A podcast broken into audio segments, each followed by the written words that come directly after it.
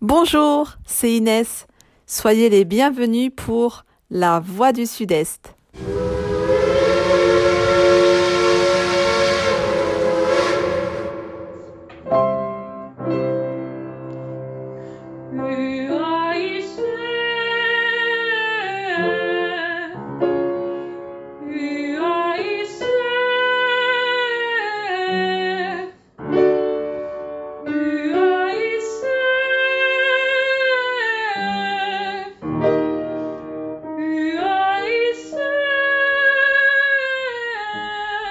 Après avoir découvert l'histoire du théâtre durant l'Antiquité, nous allons continuer notre voyage dans cette deuxième et dernière partie et découvrir le théâtre du Moyen Âge à nos jours.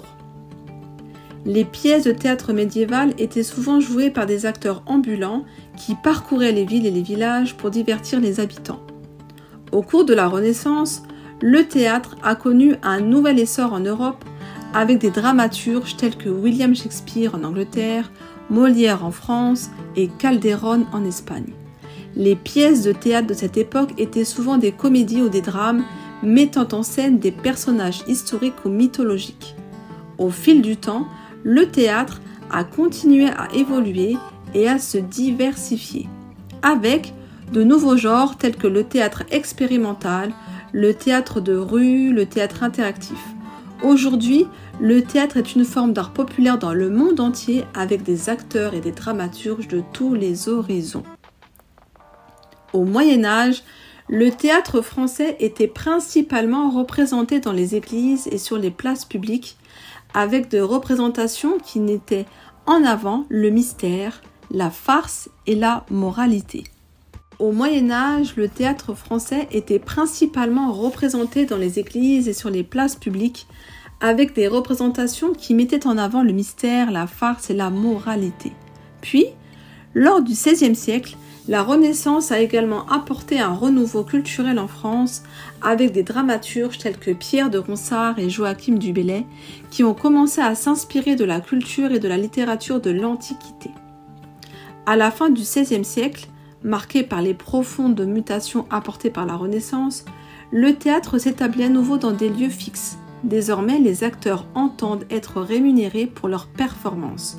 Il faut donc jouer dans des lieux clos où l'on pourra faire payer l'entrée. C'en est fini du théâtre pour tous pendant les jours de fête où on joue tous les jours et pour un public qui a les moyens. Par la suite, au XVIIe siècle, le théâtre français est à l'apogée, avec l'émergence du théâtre classique. Les dramaturges tels que Molière, Racine et Corneille ont créé des pièces de théâtre qui ont établi les conventions du théâtre classique telles que la règle des trois unités.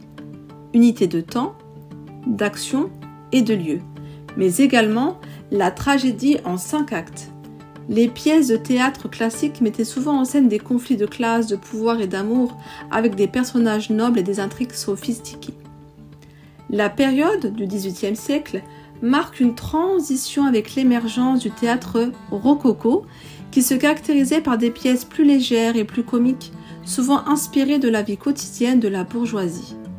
Le dramaturge le plus célèbre de cette époque était Marivaux, qui a créé des pièces telles que le jeu de l'amour et du hasard et les fausses confidences qui poussent à la réflexion sociale. Les dramaturges tels que Victor Hugo, Alfred de Musset ou encore Alexandre Dumas ont marqué le 19e siècle avec une nouvelle période de prospérité symbolisant le romantisme. Les personnages mis en scène étaient très souvent passionnés, des intrigues dramatiques et des décors grandioses, avec des thèmes tels que l'amour, la mort et la liberté. Au XXe siècle, le théâtre français a continué à évoluer avec l'émergence du théâtre engagé qui met en jeu les questionnements contemporains, le théâtre engagé d'Albert Camus et de Jean-Paul Sartre expose la responsabilité humaine et le sens de l'existence sur Terre.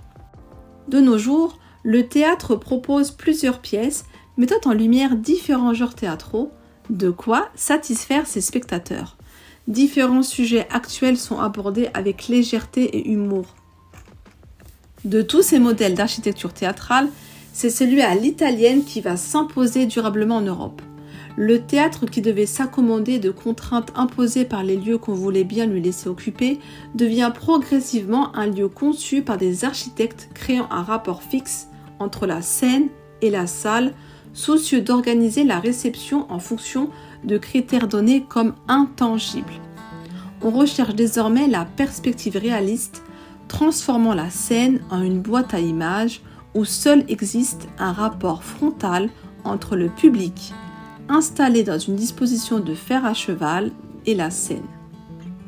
Les spectateurs aisés sont installés dans des loges privatives où ils peuvent s'enfermer et recevoir quand bon leur semble leurs amis et leurs invités. Les balcons accueillent les bourgeois et les mondains tandis que les plus pauvres restent debout ou par terre ou s'entassent dans les balcons les plus hauts, les poulaillers. La vue sur la scène et le confort du spectateur dépendent encore une fois de sa classe sociale.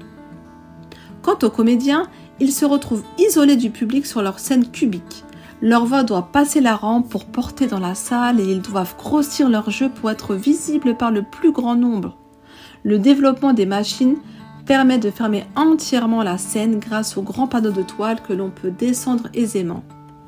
Il en va de même avec les décors. Si le répertoire évolue au fil du temps et donne naissance au théâtre bourgeois, le modèle de la scène à l'italienne, lui, restera dominant en France jusqu'à la fin du XIXe siècle.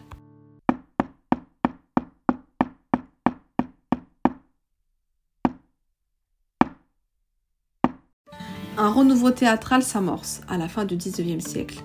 S'impose alors ce qu'André Degaine, historien, appelle le temps des metteurs en scène qui entendent bousculer les codes du théâtre et ses lieux, les artistes commencent par rénover les salles, des projets voyant le jour, on retrouve toujours une préoccupation commune, repenser la relation au public et les rapports au sein des troupes dans un idéal égalitaire et populaire. Le théâtre est passé à travers de nombreuses époques et a fait émerger de nouveaux genres. L'UACF vous offre la possibilité de venir assister à une multitude de représentations théâtrales et pourquoi pas s'initier au théâtre. N'attendez plus pour venir nous voir, ou bien adhérer à l'UICF.